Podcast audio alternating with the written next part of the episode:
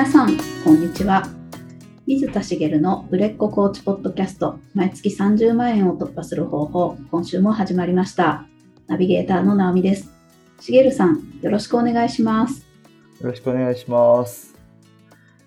前回好きなことをお伺いしたと思うんですけど、ええはい。で今日は好きな季節を伺ってもいいですか？うーん、まあ、春くらいですかね。おー春、うんはいいいですよね。うーん。まあ、どの季節言われてもいいですよねって言うんですけど、春のどういうところがいい好きですか？なんか、まずは寒さが緩和されてって、だんだんこう体がもう、なんていうのかな、喜んでるんですよ。全身で。わかります。めちゃくちゃわかります。寒いの苦手ですか、寒いのはあまり好きじゃないです。ははい。い、一緒です。うーん。よかった。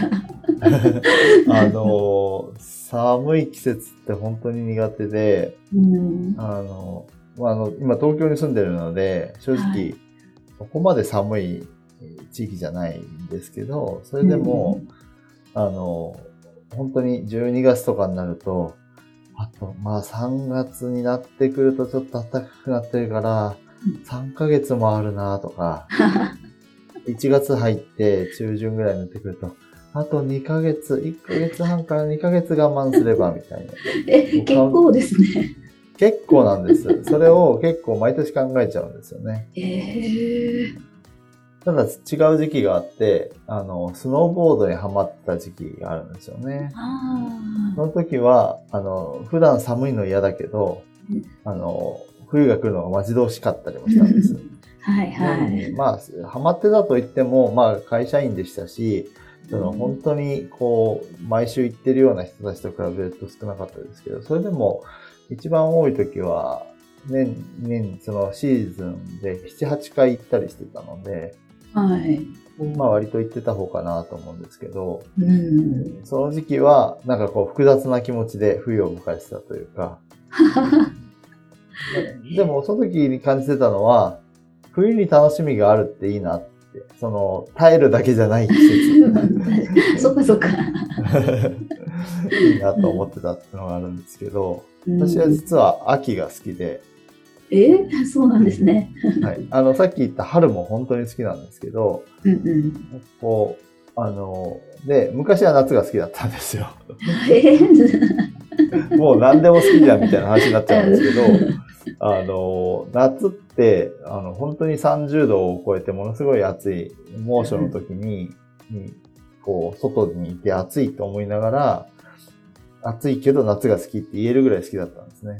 へえでも年取ってきて、夏の暑さが答えて辛いなと思うと早く夏が終わってほしいと、ね、やっぱ思うじゃないですか。まあ思うんですよ。あの、結構ね、いい年になってくると、そういうことを感じるんですけど、で、やっぱ秋のその空気が涼しくなってきて、澄んだ感じの季節で周りが紅葉し始めるとか、うんそういう季節がすごい好きで、あの、結構その秋を待ち遠しく思ってるんですけど、うん最近秋が短いって感じるんですよね。はい。なんかね、今年も10月の上旬まで30度を超える日があったりして、うんで、ここからね、12月になるともう冬って感じなので、秋っていう季節ってすごい短いなと思って、あの、こう心地よい空気の季節が長いといいななんて感じてる日々で、今度はね、冬は早く通り越してな、は春が来ないかなと思ってるっていうに入ってきちゃうんですけど、はい。はい。まあ、あの、なんで季節の話をしたかっていうと、はい。あの、今日は季節ものってありますよねっていうお話をしていこうかなと思ってまして。おーまあ、今言ったのは好きな季節の話ですけど、まあビジネスもやっぱ季節の影響ってすごいある、ありますよね。うん。はい。うんまあ例えば、あの、まあ、あの、これからね、冬に向けてクリスマスシーズンになってくるので、クリスマスに向けて売れるものとか、その前にまあハロウィンもあるか、ハロウィンシーズンだったり、まあクリスマスになればクリスマスの曲がかかるし、うん春、卒業シーズンになれば卒業の曲がかかるし、で、別の季節で書けないから、やっぱりそのシーズンに売れるわけじゃないですか。はい。で、他にもね、バレンタインでチョコが売れるとか、うんうん。まあ、このバレンタインでチョコが売れるっていうのはね、あの、あの、メーカーの策略なんだと思いますけど、あとは、あの、これはあまり聞いたことないと思うんですけど、冬になるとキノコって売れるんですよ。ええはい。キノコ？なぜかって、鍋にキノコを入れるから。えーだからって売れるんですか？夏と比べると、やっぱり、キノコ好きじゃない方でも、キノコが嫌いなんじゃなければ、鍋に大体キノコって入れるわけです。まあ、はい。一種類ぐらい入れますよね。入れますね。それ、だから、キノコを鍋にしようと思うと、キノコに手が伸びるわけですけど、うんうん。夏はキノコ料理をするとか、何かキノコを使おうって思わないと、キノコに手が伸びないらしいんですね、スーパーで。うんうんうん。だから、冬になるとキノコが売れるへえとか、まあ、うんうんあの、当たり前ですけど、服なんかもね、季節を先取りするじゃないですか。うんうん。だから、春から夏にコートやセーターを売っても売れないわけですよね。ああ、はい。とかっていう、その季節があるんで、うんうんえっ、と、季節を、季節、まあ今は割と季節の話をしましたけど、一年の中でいつ売れやすいかっていうのはビジネスでは当たり前に考える必要があるんですよね。うんじゃあ、コーチングっていつ売れるんでしょうか？ええコーチングあるんでしょうかね。まあ今言った、あの、季節ものとはだいぶ違いますよね。はい。うん。だいぶ違うんですけど、あの、コーチングが売れやすい時期っていうのもあって、はい。それを考える上で、あの、人の心理をちゃんと考えてほしいんです。人の心理か。はい。何かっていうと、ターゲットとする、えー自分のターゲットの人。が、えっ、と、いつ買いたくなるのかっていうのを意識してくださいということなんですね。あーターゲットの人がいつ買いたくなるか？ははい。うんうん。その心理をちゃんと考えてなきゃいけなくて、さっき言ったのも全部人の心理が絡んでるんですよ。うーん、そっか。キノコもそうです。そう、キノコもそうだし、あの、服も、その、当然寒いから冬に買う。暑いから、えっと、夏の、まあ、例えば T シャツは夏に買うとか、うん例えば水着は夏に買うとか言うんですけど、例えば、夏より冬の方が安かったりしません？ああ、はい。まあ、季節が終わるシーズンの方が寒かったり、あ安かったりするわけですけど、はい。まあ、もう流行りとかをかける方はね、あの、難しいでしょうけど、うん安い時期に買った方がいいと思って、1年持っといてもいいわけじゃないですか。うんうん。ですけど、やっぱり売れるのはそう、あの、これから来る季節。まあ、服はね、最近先取りが一季節ぐらい早い気がするので、冬物を買うなら秋口って感じがしますけど。まあでも、やっぱりその季節に向けて人の意識が動いていくってことなんですよね。うん。それが、こう、戦略によって作られた意識の場合もあるし、あの、自然とそうなるものもあるんですけど、あその人の意識の話を一つしたいんですけど、あ、はい。もう一つ例があって、私、実家が千葉県なんですけど、はい。昔千葉県に人工スキー場があったんですね。へえ。まあ、あの、私の世代で関東にいた人だったら名前聞いたことがある人が多いと思うんですけど、ザウスっていううん結構。大きめの人工スキー場、室内、屋内のスキー場があったんです。はいはい。で、屋内の千葉県にあるので、あの、当然雪は降らないし、屋内の施設なので、要はうん全て人工雪でできてるわけで、はい。あの、夏でもスキーができるわけです。スキー、スノーボードが。おー。めちゃくちゃよ。良くないですか？うん。しかも全部レンタルできて、フラッと行けば、いつでも、あの、スキー、スノボが日帰りで。楽しめちゃう。えー、すごいですね。すごいですよね。うん。いつ混むと思います？えー、夏じゃなくてですか？夏って思うじゃないですか。うん。混むの冬なんですよ。やだ。えー、スキー場に行って。えー、そうなんですか？そう。だから人の意識なんですよ。うん。夏行ったらガラガラだったんですね。えー、なんでかっていうと、夏ってスキー、スノボやろうって意識に人がならないんです。は あで、冬、特に冬シーズン始まる頃とかって、うん。めちゃめちゃ混んでたんです。なるほど。なんでかっていうと、はい。これから雪にむ、あ冬に向けて雪が降っていくと。うんでも12月ってまだそんなにね、うん。オープンしてなかったりするから、うん、とりあえずザウス行っとくみたいな心理になるわけです。ああ、それはわかりますね。なるほど。はい。ちっちゃなね、あの、ええ数百メートルですよ。あの、う室内のスキー場としてはかなり大きかったですけどね。うんでも400メートルぐらいかな、多分上から下までえー、のコースが、まあ、あの、左右分かれて2本と、まあ、それこそソリとかできる幼い子から、あと、まあ、素人さん、初心者ですよね、がうんうんやれるようなのと、まあ、大きく分けて、まあ、さ3つって言っていいのかなっていうぐらいの、本当にちっちゃなところなわけですけど、そこが混むわけですよ、冬になると。うんうんね。ここを捉え違えないでくださいねってことなんですよね。えー、人の心理なので、夏は混まないっていうのを分かってなきゃいけないってことです。うーん。逆にそこをうまくついて、あの、夏、プロモーションかけて夏にいっぱい集めるってことはもう不可能じゃないと思うんで、そこは戦略なんでしょうけど、それはうまくいってなかったんですね、やっぱりね。うん。でも、ほっといても冬になると人が来ると。あ屋内スキー場に。うんうんうん。で、どっちがいいかっていう話なんですよね。で、あの、混みすぎるのが困るそういうビジネスの場合は、またちょっと話が別ですけど、はい。私たちがやってるので、あの、売れすぎて困るっていう域に達してるんだったら、私のポッドキャストは聞いてないと思うんですよね。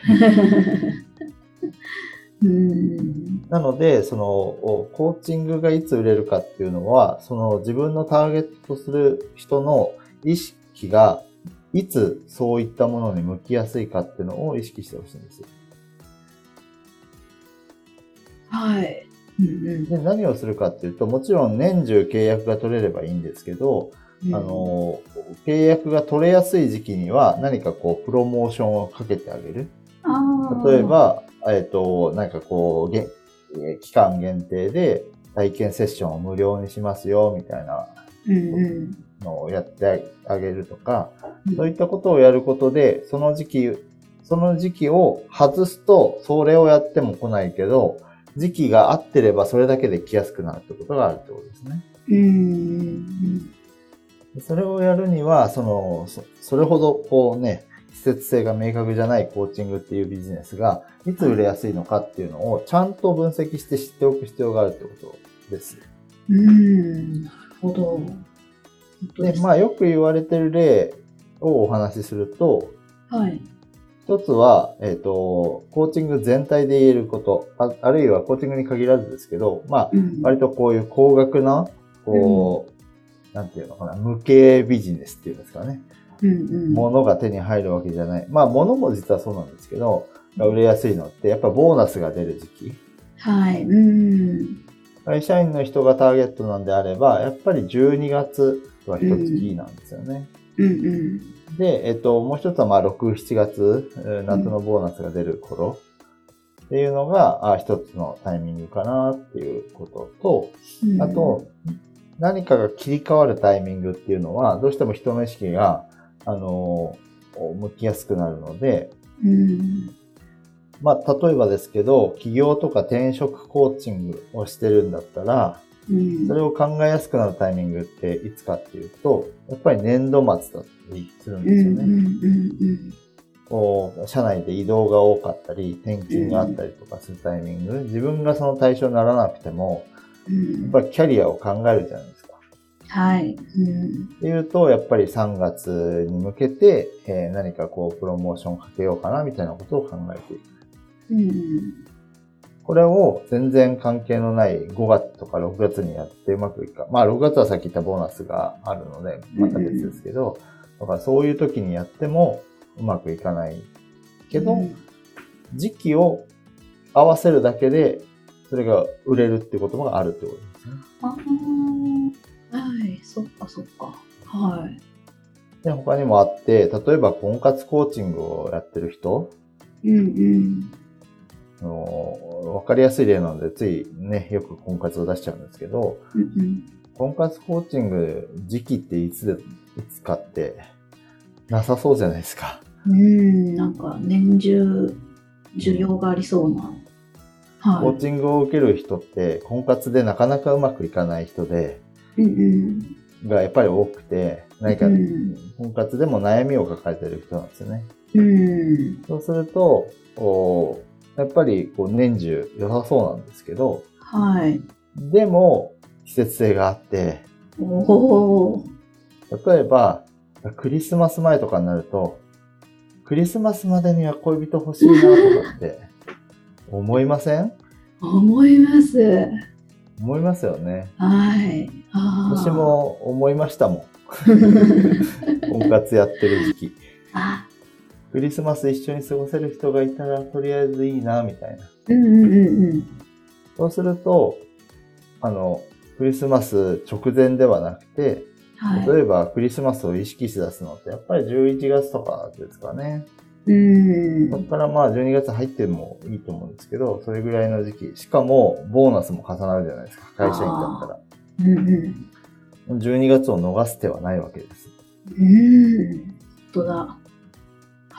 はい。そこに、こう、ちゃんと、合わせてあげる。そこをスルーしておいて、えっ、と、季節が過ぎて、お正月から始めても、なかなかうまくはいかないですよね。うんうんうん。まあ、次バレンタインがあるけど、バレンタインまでに恋人をって思うかっていうと、クリスマスとは違いますよね。うん、ちょっと重みが。はい。そう。何かっていうと、バレンタインってすでに付き合ってる人に対して、うん。こう、何かをあげたりとか、うんうん。逆に、その、告白するチャンスと捉えてたりとか、うん。することはあると思うんですけど、はいバレンタインまでにって意識、そこまで強くないかなと。学生だったらあるのかな？うん。とかっていうのを、その、心理をちゃんと考える。今や、私が喋ったことって、婚活コーチは考えなきゃいけないってことです。ああ、はいはい。なるほどこれだっ。たらこうかな、これだったらこうかなっていう、その、要は、勝手にも盛り上がってくれる季節があるんだったら、そこをスルーしないでねっていうことですね。そう本当ですね。うんうん。で、同じことをやっても盛り上がらない季節になると全然ダメで、あ、このプロモーションうまくいかないなってやったけど、実はタイミングだけだったみたいなあそっかそっか。うんうん。で、そのタイミングだけじゃなくて、じゃあその婚活コーチングで12月に向けてなんかプロモーションやろうとしたら、あの、クリスマスってワードを出さない手はないわけですよ。プロモーションの中に。うんあ、そうかそうか。本当ですね。婚活コーチングだから、クリスマスって別に結婚を目標にしてるから、そこを目指す必要は本来ないんですよね。うんうんでも、ワードで出すといいわけです。響くわけです。そうですよね。そっかそっか。うんうん。なので、その、最初にいっぱい例を挙げた、例えば、あの、曲、音楽、チョコ、キノコ、うんえー服飾、それから、えっ、と、ザウス、そのスキーですよね。スキー、スノボ、ウィンタースポーツ。そういったものは分かりやすいんですけど、うん。コーチングにもありますので、自分がやっているビジネスのターゲットが自分のやってることに意識を向けやすい、あるいは投資をしやすい、うん盛り上がる季節、うんうん。財布の紐が緩む季節。それは何かなっていうのを一回も考えたことない人なんだったら必ず考えてください。はい。そ、そこまで何もしないっていう意味じゃなくて、普段やってることをやりながら、その季節の前にちゃんと仕込んで、うんうん合わせてそこで打ち上げてくださいね。おもうずーっと継続的にやってる取り組みはいいんですけど、打ち上げ花火を上げる時もありますよってことなんですね。ドカンと打ち上げ花火を上げて、そこで集客できるんだったらガッと取り込むみたいなことを、季節性を意識してやれれば、その、とあの、契約しやすい季節っていうのもあるので、うんうん。そういうことを考えるといいですねっていうことです。で、大切なのが、あの、ね、屋内スキー場ザウスの話で、うんうん。あの、スキーやりたい人夏できないから夏やりたいって思うよねって捉えちゃダメってことです。ああ、本当ですね。要注意だ。はい。夏にプロモーションかけてもいいんです。それは前提としては、夏は意識が向かないから、意識を向ければいっぱい来るよねっていう捉え方だったら丸です。うんうん。夏はスキーやってる人、スキーできないから、うずうずするから、あプロモーションしようは NG っていう。ああ、そっか。その気うがない。ずうずしてるんじゃなくて、うんうん。あの、忘れてるんです、大半の人は。本気でやりたい人は、あの、あ多少集まると思うんですけど、だからガラガラと言いながら自分も行ったし、やってる人いるんですよね。うんうん。ただ、本気でやりたい人は、南半球行ってますから、なるほど。あの、ね、あの、冬のシーズンになると、あの、今はね、こういう季節、あの、ね、コロナがあって来てないですけど、まあ、東北の方のスキー場とかって、オーストラリア人、かな、えっと、オーストラリア人とか、ニュージーランド人がものすごい多いんです。へえ。要は、あの、夏にスキーをしに来てるんです、彼らは。うん。なるほど。でそういう人たちがターゲットならそこに合わせればいいんですけど、うんうん。ザウス、屋内スキー場やってる人はそれやっちゃダメですよって。お気軽なところに行きたいんだから、意識が向かない人たちに向けて、うん。行きたいから、ちょっと仕掛けりゃ来るはずだみたいなことでやっちゃダメってことですね。うん。だから、本当に自分のターゲットの人が意識が上がるタイミングはいつなのかっていうのを、あの、ちゃんと、えっと、ま表面上さらって、うんうん。ここじゃないかじゃなくて、いや、この季節だなっていうのを、こう、確認してほしいんです。まあ、そのためにも、やえっ、と、今いるクライアントさんにそこら辺をヒアリングしてみたりとか、その、生活動向を追って、うん。この季節の方が来やすいかなとかっていうのを、ちゃんとこう分析してあげたりする。うん。そうすると、自分が勝手に勘違いしてて、えっ、と、夏だから来るはず、やってみたらガラガラでした。いうことは避けられるようになるんですよね。だから一つはまず季節性をコーチングもちゃんと意識してください。それからその季節性をきちんと分析して確かめてください。うん。さっき言ったように、えーテーマによって季節は変わってくるので、うん。なので、そこをちゃんと理解し、テーマだけじゃないですね。たテーマもターゲットもですよね。うん。同じテーマでも20代と40代では違うと思うので、あということをお意識して、その季節に向けて何か仕込んでくださいね。あ。ということですね。えじゃあ自分のクライアントさんにもし聞くとしたらどうしてその時期にお申し込みになったんですか？とかそんな感じでですか、それも一つですよね。うん、どうして申し込んだんですか？とか、あとは、その、過去に、その、似たような高額なものに払ってる時期があったら、はい。そっちを聞いてみるとか、うん。その、まあ、いろいろ関係性ができている人だったら深く聞いてもいいと思うんですよね。うん。うん。いつだったらこう、受けやすいとかってあるんですか？とか。ああ。あと、あの、その人がそのコーコーチにたどり着くまでの間に、うんこう、なんだろう。あまり活動しなかった時期と活動した時期があったと思うんですね。あそこは、どうしてこの時期は、あの、あんまり活動されなかったんですか？とか、活動をすごくされたのって何か理由があるんですか？とかっていうのを探っていくと、あの、なんかこう分かってくるかもしれないですし、そこら辺、ちょっと先入観が入ると良くないんですけど、直接聞いちゃってもいいんですよね。あの、こう、なんかこう、受けたいなと思うのに、その季節とか、このタイミングってあったりしますか？あー、なるほど。あんまり言い過ぎ。ぎると、ああ、うんそうかもと思って言っちゃうので、うんうん。やっぱりクリスマス前って恋人欲しいから婚活コーチング受けたいって思いますか？って聞いたら、あ、そう言われればそうかもってなっちゃうじゃないですか。確かだからそこはね、コーチだから聞き方をうまく、あの、要はフラットの状態で聞いてほしいんですけど、まあうん、関係性ができてる継続セッションのクライアントさんとかだったら、あの、ちゃんと、あの、契約してもらいやすい時期を今分析してるんですって話もしちゃってもいいかもしれないし、なるほど。そこはちゃんとね、はい。関係性を見極めて、うんうん。